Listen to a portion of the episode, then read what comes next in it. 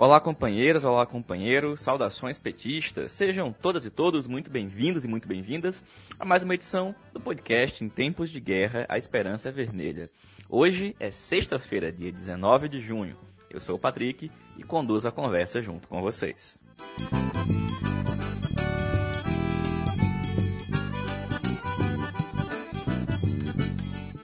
No episódio de hoje, a gente escuta o companheiro Daniel Valença, professor da UFERSA no Rio Grande do Norte, que fala pra gente sobre a evolução da pandemia na América Latina e a situação política na região. Natália Sena, da Executiva Nacional do PT, fala pra gente sobre a disputa no lado de lá, o conflito entre a direita e as construções existentes neste momento.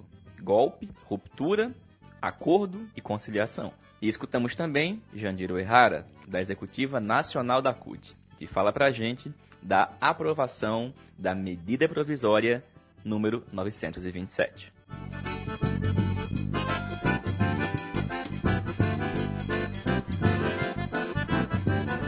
Daniel, companheiro, fala pra gente como é que tá a situação da crise sanitária, política na América Latina. A gente sabe que o Brasil hoje é o epicentro da crise, mas como é que estão os demais países da região? Olá, Patrick. Olá, ouvintes do podcast Em Tempo de Guerra, Esperança Vermelha.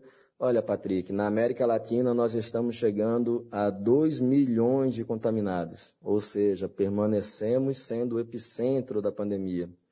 Destes 2 milhões, temos quase 90 mil vítimas confirmadas, né? Porque assim como no Brasil, em outros países também há uma subnotificação assustadora. Lembrando que desses quase 90 mil vítimas, o Brasil já conta com mais de 48 mil vítimas, quer dizer que nós temos mais vítimas de Covid-19 do que os outros mais de 30 países da nossa região. Bom, tirando esses dados tenebrosos, queria dizer, nós já abordamos sobre a proposta de renda mínima na Argentina, também no Chile, proposto pelo Partido Comunista, e agora na Colômbia, uma iniciativa impulsionada por 54 senadores é, propôs a criação de um salário mínimo por três meses no valor aproximado de 250 dólares. O governo neoliberal da Colômbia não está acatando, quer reduzir este valor para ao redor de 75 dólares, mas, uma vez mais, fica nítido que a pandemia na América Latina tem dois elementos muito fortes. De um lado, é que a classe trabalhadora está bastante em risco, são as pessoas que mais adoecem e mais morrem, e, ao mesmo tempo, que a riqueza que cada país produz, as elites locais não querem que ela seja partilhada por todo o país para garantir o isolamento e para garantir a vida. Em todos os países, as propostas de renda básica têm tido uma oposição das elites locais e dos governos neoliberais. Basta lembrar que Bolsonaro não quer a prorrogação da renda básica emergencial até o final do ano, como, por exemplo, o Partido dos Trabalhadores está defendendo. Por fim, Patrick, queria também trazer o caso da Bolívia. Nós tínhamos informado em outro podcast que existem eleições marcadas para 6 de setembro. Acontece que o governo da Reanine Agnès até agora não promulgou a lei que estabelece a eleição. Se até o início da semana que vem ela não promulgar, o Senado pode promulgar esta lei. Qual é o problema? Que fontes que eu tenho na Bolívia insistem que há um risco da Reanine Agnès tentar um novo golpe de Estado e fechar o Senado na semana que vem. Considerando que a Central Obreira Boliviana, a COB, declarou-se em estado de emergência e fez um pronunciamento dizendo que ou a presidenta golpista sanciona ou então vai haver uma sublevação popular, nós temos sim que acompanhar e prestar toda a solidariedade às classes trabalhadoras, camponesas, obreiras, indígenas, bolivianas, em relação ao que pode vir a acontecer ao longo da semana que vem. É isso, Patrick. Forte abraço. Valeu, Daniel. Obrigado, companheiro. Companheira Natália Sena, essa semana você fez uns comentários no programa Contra Mola, que estreou na última quinta-feira, está disponível no YouTube, no canal Contra Mola. Eu queria que você comentasse um pouquinho mais para a gente aqui no podcast sobre como é que está a disputa do lado de lá, Natália, entre a direita, depois de uma semana como essa, que a gente termina com a prisão do Queiroz e a saída do Ventralbe do Ministério da Educação, que tinha começado com a prisão da Sarah Winter e também o alcance em diversos membros do gabinete do ódio. Como é que está, Natália, a disputa do lado de lá? Ruptura ou acordo? Oi, Patrick, todos os nossos e as nossas ouvintes aqui no podcast Em Tempos de Guerra, a Esperança é Vermelha. Patrick, antes de falar sobre a disputa do lado de lá, é bom a gente entender um pouco em que ambiente essa disputa está sendo travada, né? Em relação à pandemia do coronavírus, segue uma crescente o número de contaminações e de mortes. A gente já tem quase um milhão de pessoas infectadas e quase 48 mil mortes no dia de hoje, 19 de junho. Isso sem levar em conta a subnotificação, que a gente sabe que é grande, ou seja, esses números podem ser muito maiores. A crise social também fica evidente nos números sobre o desemprego. Cerca de 30 milhões de pessoas no Brasil hoje gostariam de ter um emprego e não têm. Sem falar em quem está sob ameaça de perder os empregos que tem, quem está com o contrato suspenso e ou com salário reduzido, tendo que se virar nos 30, né, e se expor ao vírus para conseguir sobreviver. Tem também a crise econômica, que existe, é real, é muito grande, mas também não é igual para todos os setores. O setor financeiro e o agronegócio, por exemplo, vão muito bem, obrigada. E é nesse ambiente, resumidamente, que a disputa política ela se desenrola, e principalmente, especialmente o que você perguntou, a disputa do lado de lá. Tem várias coisas que colocam lenha na fogueira nessa disputa nos últimos dias. Vou citar algumas.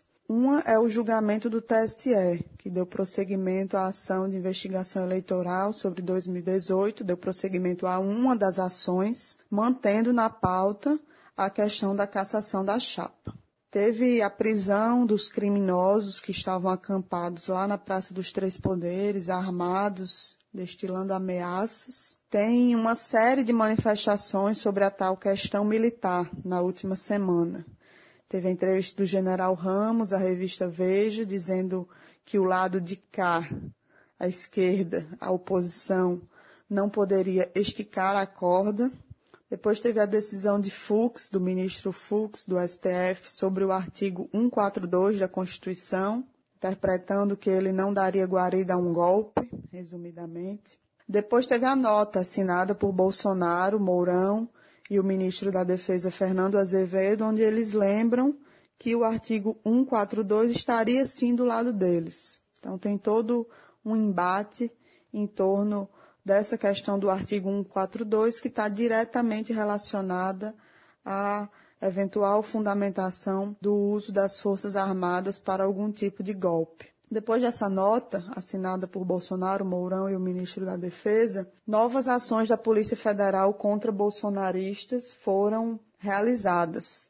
Dessa vez sob a ordem do ministro Alexandre de Moraes e foram ações ainda mais incisivas no inquérito que apura os atos golpistas, os pedidos de intervenção militar, fechamento do Congresso e do STF teve quebra de sigilo bancário de vários parlamentares bolsonaristas, é algo que não tinha acontecido ainda, e indica que a rota do financiamento dessa gangue bolsonarista está sendo, de alguma forma, mapeada. Depois dessa operação, teve uma outra manifestação de Jair Bolsonaro, dessa vez no Twitter, e mais uma vez em tom ameaçador, sem falar no artigo 142, mas dizendo que tomará todas as medidas legais para defender a Constituição, coisa e tal. E por fim, na quinta, teve um fato quentíssimo na semana que foi é, a prisão de Queiroz, que é um imenso problema para o governo em razão de todo o lamaçal que Bolsonaro e seus filhos estão envolvidos e que Queiroz é um sabedor, digamos assim. Por outro lado, Patrick, eu não acho que dá para dizer que o bolsonarismo está totalmente nas cordas. Primeiro é bom lembrar que no tema da pandemia está em curso uma vitória deles. A pressão empresarial está se materializando no imenso afrouxamento do isolamento no país em prol da chamada abertura da economia, que vai aumentar o número de mortes e, consequentemente, vai piorar a crise de uma forma geral. Além disso, aconteceram os atos dos bolsomínios contra o STF, mais um, dessa vez simulando uma espécie de bombardeio com fogos de artifício, o que obviamente é uma tentativa de demonstração de força e constitui também uma ameaça. A gente teve também nessa última semana manifestações do PSDB, do ministro Gilmar Mendes e até do governador do Ceará, que é um petista, contra o impeachment. Temos também a recomposição com o Centrão, do governo com o Centrão, que segue a todo vapor e a recriação do Ministério das Comunicações vem nesse ambiente, mas também vem no ambiente de tentativa de construir uma comunicação oficial mais potente e de se aproximar com setores da mídia, com destaque para a mídia ligada às igrejas, mas não só. Então, esse é um avanço aí do governo. A gente sabe que uma comunicação mais potente tem uma imensa capacidade de disputar ideias e de dar força a um governo. E por fim, tem a queda do ministro da Educação, que apesar de ser uma derrota importante do governo, me parece que também é uma espécie de gesto ou tentativa de gesto de apaziguamento com o, o STF. E tudo isso que eu citei aqui aconteceu no período de mais ou menos uma semana, ou seja, a temperatura política realmente está muito, muito alta. E aí, como eu disse, não tem só avanços contra o governo, né? tem também sinais de avanços do governo seja rumo a uma recomposição, seja esticando a corda, para usar uma expressão que eles usaram recentemente. É claro que, olhando isoladamente os fatos que eu relatei aqui, aparecem vários sinais diferentes. Às vezes parece que Bolsonaro vai cair pelas mãos de setores da direita, esses setores que estão fazendo pressão sobre ele, especialmente o judiciário. Às vezes parece que ele vai dar um golpe, às vezes parece que vai ter acordo entre eles. Mas o que eu queria destacar é que nenhuma dessas situações que eu relatei aqui, isoladamente, vai ser decisiva para o desfecho. Mas sim é, o conjunto da luta, seja a luta entre eles e também a nossa luta contra eles, que vai definir o que vai acontecer, né? E a gente não pode se iludir, porque é muito evidente também que o lado de lá, o bolsonarismo, mas também os setores da direita que estão em conflito com o bolsonarismo, tem pelo menos três prioridades bem evidentes. Deixar o PT fora do jogo é uma coisa que unifica o lado de lá. Manter a política ultraliberal também é uma coisa que unifica o lado de lá. E está ficando cada vez mais nítido que não mexer nos militares também unifica de alguma forma o lado de lá. E o papo de Gilmar Mendes com o comandante do Exército, que aconteceu também essa semana, dá alguns indícios disso, além de também estar muito nítida a subida de tom em relação ao papel dos militares na disputa sobre as saídas políticas e não tem reação à altura, né? Então, tudo isso forma um caldo que indica que a situação não se resolverá de forma simples e também não se resolverá sem grandes conflitos e sem muito combate. Então, diante de tudo isso, a minha opinião é que o impasse entre eles segue em curso. E se vai ter ruptura ou recomposição, vai depender da luta aqui e agora. E o fundamental, do nosso ponto de vista, da esquerda, dos setores populares, é que o povo tem que entrar em cena para que qualquer saída popular tenha condições de se materializar, com a derrubada de todo o governo e a convocação de novas eleições. Eu acho que sem povo em cena, o mais provável é que aconteça um acordo entre eles ou uma vitória de Bolsonaro, com algum tipo de autogolpe. já está bem nítido que mesmo a saída mais conservadora do impeachment, que a gente apoia, obviamente, precisaria de pressão e de algum respaldo para se sustentar. E hoje, a minha avaliação, isso não existe. Então é isso, Patrick, essa é a minha opinião. Vamos à luta. Valeu, Natália. Muito obrigado, companheira. E Jandira Uehara. Companheira Jandira, essa semana, apesar do que a Natália acabou de falar, a gente teve a aprovação da malfadada medida provisória 927, mais um ataque aos direitos dos trabalhadores. Ô Jandira, comenta um pouco para a gente sobre o conteúdo dessa MP, por favor. Oi, Patrick. Oi, pessoal que acompanha o podcast Em Tempos de Guerra, Esperança é Vermelha. A medida provisória 927 foi a primeira medida do governo Bolsonaro que se relaciona com a pandemia. E ela é um exemplo perfeito da defesa aberta e sem nenhuma mediação dos interesses do grande capital, da classe dominante, pelo governo Bolsonaro. No dia 18 de março, a Confederação Nacional da Indústria, a CNI, os capitalistas, os empresários, apresentaram um documento é, que eles diziam ser uma proposta para atenuar os efeitos da crise. Para esses capitalistas, a saída para a crise está sempre em aumentar a exploração dos trabalhadores. Para isso, eles lançam mão de todos os meios para garantir seus lucros.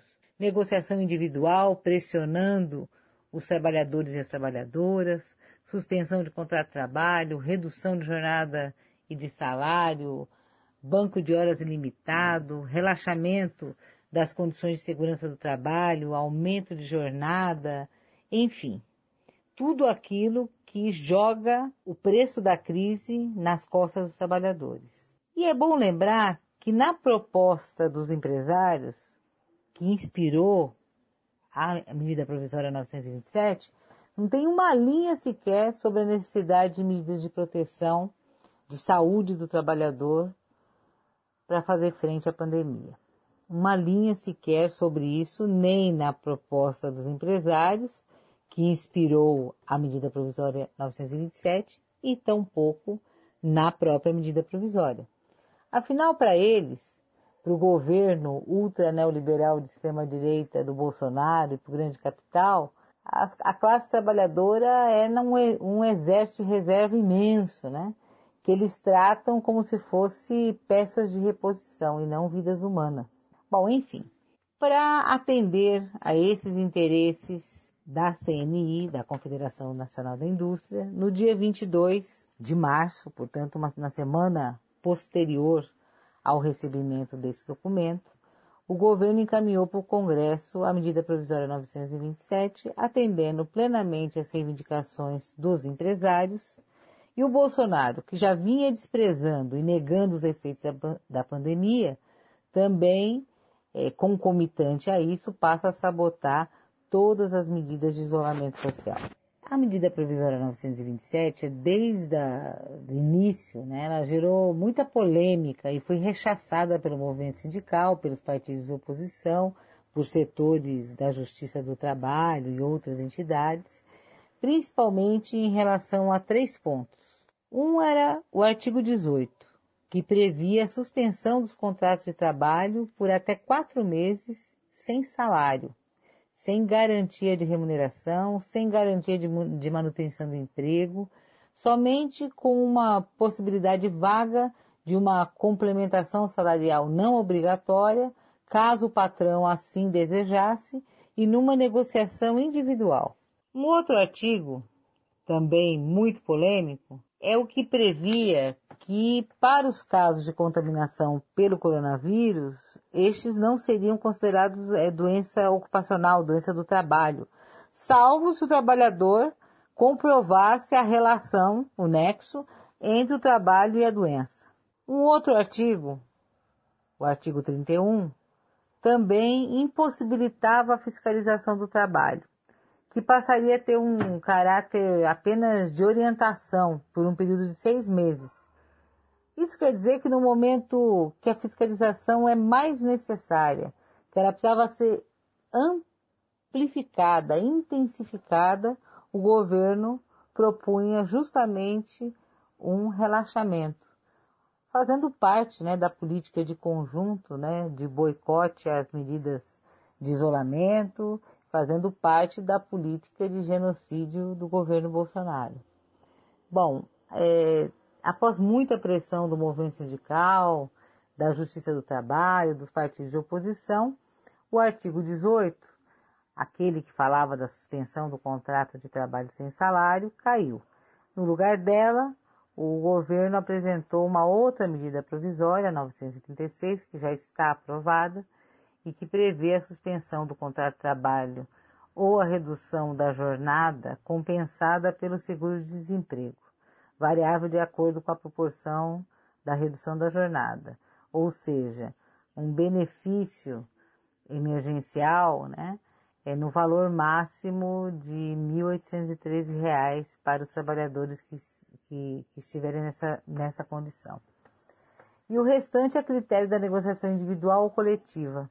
No caso da negociação coletiva, só se o salário do trabalhador for maior que R$ 3.135 e menor que R$ 12.202, ou seja, esta medida provisória, ela, além dos prejuízos causados para os trabalhadores, ela também enfraqueceu a negociação coletiva. E isso é bom que se diga com a anuência do Supremo Tribunal Federal, que considerou constitucional é, a não participação é, dos sindicatos é, nessas negociações.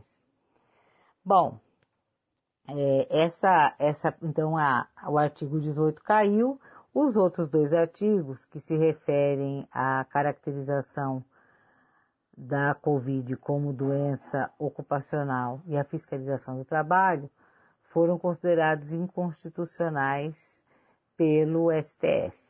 Então, é, esses três artigos caíram, mas permaneceram outros que causam prejuízos imensos aos trabalhadores e às trabalhadoras. Para falar de alguns aqui, primeiro vincula o estado de calamidade pública com o conceito de força maior para fins trabalhistas, né? Isso, qual é o efeito disso? É que pode levar à aplicação de um artigo da CLT que prevê redução pela metade das verbas rescisórias a que o trabalhador faz jus em caso de extinção da empresa e de um outro artigo da CLT que prevê redução salarial de até 25% do salário, o que é evidentemente inconstitucional, uma vez que a Constituição é, de 88 é posterior né, à, à CLT e é uma lei maior. Né. Bom, em relação à manutenção do emprego, é, não impede nem coloca nenhuma condição para que essas dispensas ocorram, né? remete de novo à prevalência dos acordos individuais eh, sobre os coletivos, né, que poderiam, as negociações coletivas, dar mais eh, segurança e proteção, mesmo na hipótese de aplicação dessas medidas. Né? Autoriza também a prorrogação da vigência dos acordos coletivos e das convenções coletivas que vencerem no prazo de seis meses a contar da edição da medida provisória. Mas essa prorrogação, que deveria ser automática, ela passa a ser a critério do patrão, né, do empregador. Né? Bom, também uma medida que atinge diretamente a saúde dos trabalhadores é a suspensão de obrigatoriedade dos exames ocupacionais periódicos, exceto o demissional. Mas, mas ainda assim, nos contratos de trabalho de curta duração e de safra no campo, dispensa inclusive o demissional, o que é gravíssimo é, no momento no qual a saúde dos trabalhadores deveria ser a prioridade zero a ser garantida, né? E põe em risco, inclusive, que esses trabalhadores possam comprovar, né, o nexo é, com o trabalho é, no caso de adoecimento. Além disso, também prevê a suspensão do recolhimento do fundo de garantia por três meses e mexe com o sistema de banco de horas de uma forma é, muito grave, né? Primeiro, que estabelece a possibilidade de compensação por um período de até 18 meses, atualmente é de um ano, né? Mas, é, para além disso, possibilita o banco de horas negativo. Isso é de uma consequência muito grave para a vida dos trabalhadores. Porque um trabalhador que estiver afastado do trabalho, recebendo seus salários, pode ficar devendo o cumprimento da jornada de trabalho posteriormente. E pelo sistema que está proposto na MP, o banco de horas é, gerado a favor da, da, da empresa, né, vai, vai criar uma dívida para o trabalhador impagável. Bom, a, a, medida provisória 927 também não assegura nenhuma garantia de proteção à saúde dos trabalhadores dos serviços de saúde, nem EPIs, nem condições sanitárias. Pelo contrário, ela flexibiliza as jornadas e as formas de compensação com a possibilidade de imposição de jornadas extenuantes ao conjunto desses trabalhadores. É, na verdade, os trabalhadores da área da saúde já estão vivenciando isso e agora vai ter uma lei tá certo? que protege os empregadores para fazerem com que eles sejam obrigados a cumprir jornadas de trabalho exaustivas e extenuantes, quer dizer, num cenário em que esses profissionais têm que estar em condições de saúde física e psicológica para poder atender a um momento tão grave e, e em situação de calamidade pública. E para completar mais esse ataque à classe trabalhadora, foi introduzida na MP um artigo que suspende o cumprimento dos acordos trabalhistas já celebrados, inclusive em ações judiciais, quando houver paralisação total ou parcial das atividades da empresa por determinação do poder público, por todo o período que durar o estado de calamidade, que vai até 31 de dezembro, mas que pode ser prorrogado. Ou seja, isso é uma situação de total vulnerabilidade dos trabalhadores que já tinham uma proteção ou um acordo garantido na justiça ou através do acordo coletivo. Então, isso é uma situação de total insegurança e vulnerabilidade para a classe trabalhadora.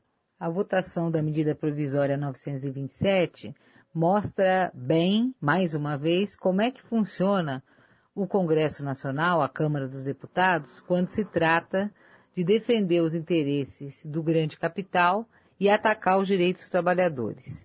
O texto base da medida provisória foi aprovado por 332 votos a favor e 132 votos contrários.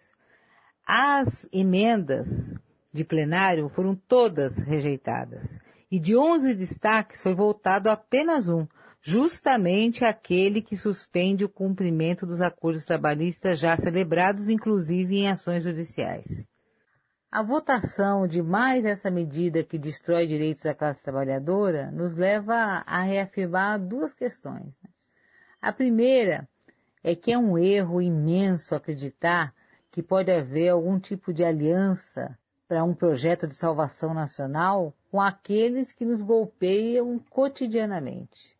Está claro que as convergências entre Bolsonaro, Rodrigo Maia, Alcolumbre, FHC e todos aqueles que expressam o programa da centro-direita no Congresso Nacional são enormes. E quando se trata de defender os interesses do grande capital, do capital financeiro, do agronegócio, eles têm uma enorme unidade.